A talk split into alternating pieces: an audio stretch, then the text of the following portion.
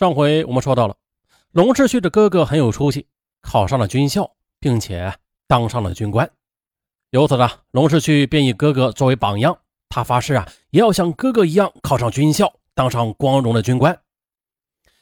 高中毕业之后呢，他果然呢是报考了军校，可是呢，因为分数不够，没能够进入军校的门槛由此呢，同学们便建议他报考师范专科学校吧，但是他又不想读师专。啊，因此又复读了一年，但是同样的也没有能够摆脱读师专的命运。他的分数比应届高二十多分，但是呢，也只能上擦本科边的兴义师范学院。可是呢，自从进了这个学校之后呢，他又听到了同学们的各种议论啊，特别是啊，当他听到有同学议论到这个学校的毕业生就业不怎么样时，他的心理落差就很大了。那还有一些同学啊，把省外的一些学校的图片发给他看时，他的心理落差那就更大了。他认为自己年纪偏大，目前的大学对他来说实在只是一个空壳儿他不想毕业后去当老师。他认为现在读书简直就是在浪费时间，最好能赶快的出去闯闯。年轻人呐，思想很幼稚。尚文呀，在这里负责任的跟大家说啊，这人呢，在每个年龄段，他都有他该做的事儿。在学习的年龄上，你必须的去努力学习，不要感觉学习是耽误时间，很可笑的啊！相信在座的各位啊，也有很多后悔的啊，包括尚文。那尽管这样呢，龙世旭上大一的时候还是挺用功的。大一那年，他每天一大早就起床，晚上学到很晚。他呀，年年的拿奖学金，可是即便这样的，他对这所学校还是不满意。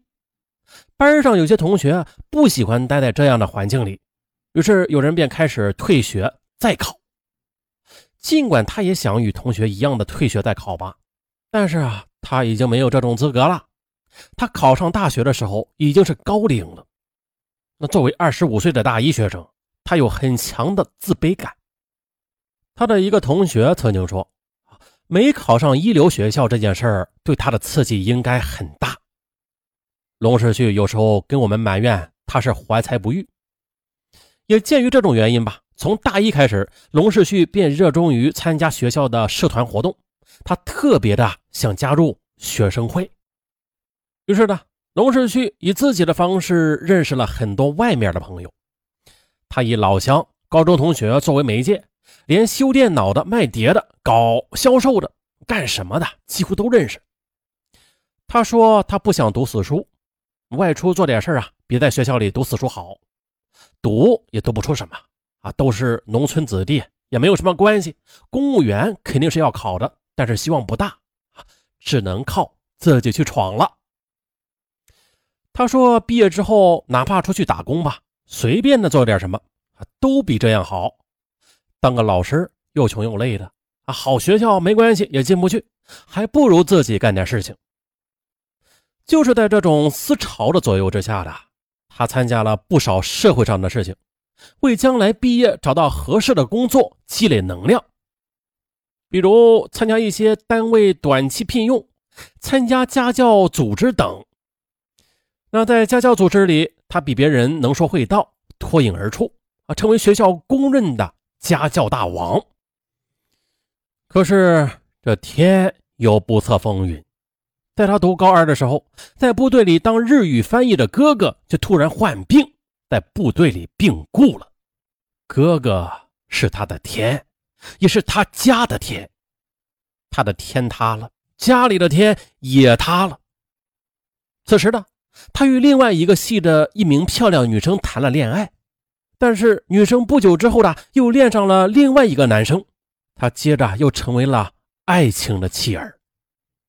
他接受不了了，于是开始厌世，就像是变了一个人似的。他变得很偏激，整天喝酒。有一次呢，喝的胃都不行了，到医院里去输了两天液，接着喝。可是啊，他却从来不和任何人说自己的感情烦恼。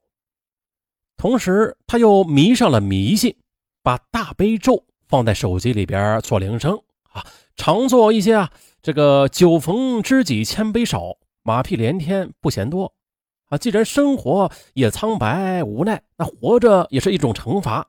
有什么人间是地狱，我是百毒不侵，你呢也刀枪不入啊，等等一些表现生死稀奇古怪的一些词句。这个时候，他又迷上了玄幻的武侠小说啊。其实这些没什么，尚文年轻的时候也喜欢看，但是他得有个度呀。龙世旭总喜欢看玄幻武侠类的小说。这里边啊，一些看起来很有道理又很玄乎的话，哎，就成了他经常给人讲的。一位同学说啊，总是听他讲起那些话，我们很少看，一般也不玩游戏了。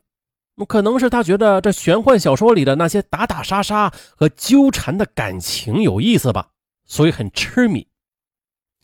这位同学说自己曾经劝他少看那些书的，但是他觉得那些故事很有道理。啊，有武功，有仇恨，有爱情，而且不用讲什么大道理。可惜的，这一切的改变，龙世旭的父母并不清楚。小说看多了，游戏玩多了，他的神经也变得开始脆弱了。他到食堂里吃饭，如果师傅多给他这么舀这么一勺，他就会觉得别人同情他。如果少舀这么一勺，他就会觉得别人看不起他。这时候他就已经开始时常的爱和人吵架了，在班级里一样，回到宿舍里也一样。但是他的变化并没有引起他人的注意，别人总是以为啊，他就是这样的。龙世旭与郝进在吵架时，不止一次的对郝进讲过“信不信我杀了你”这样的话。而就在凶杀案发生之后呢，记者连线尚在康复中的韦晨，韦晨感到不理解，也不明白为什么龙世旭会杀他呀？他在找原因，但是却总想不明白，而且他更没有想到龙世旭会如此的凶残。韦晨告诉记者，已经到了天国的郝进，他是一个比较内向、很少和人交往的人。也不愿意参加同学们组织的各种课外活动，但是至于龙世旭为什么要杀郝进，他也想不明白。而韦晨他一直以为龙世旭对郝进说过那句要杀郝进还是一句玩笑话的，可是没想到最后却变成了事实。更让韦晨没有想通的是，龙世旭和自己关系是很好的。经常在一起玩耍，但是他却将刀刃对准了自己。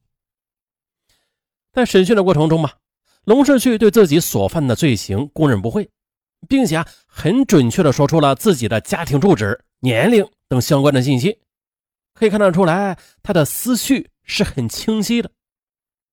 龙世旭在接受审讯时说，他杀的两个人都是他的同学，平时和他的关系吧也很好。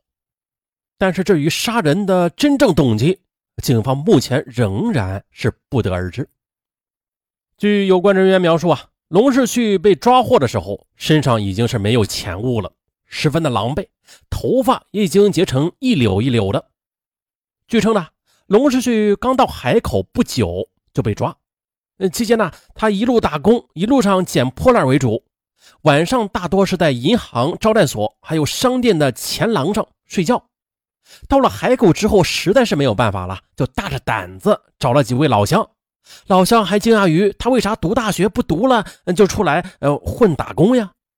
他说啊，读了书找不到工作，还不如趁早打工早点赚钱呢。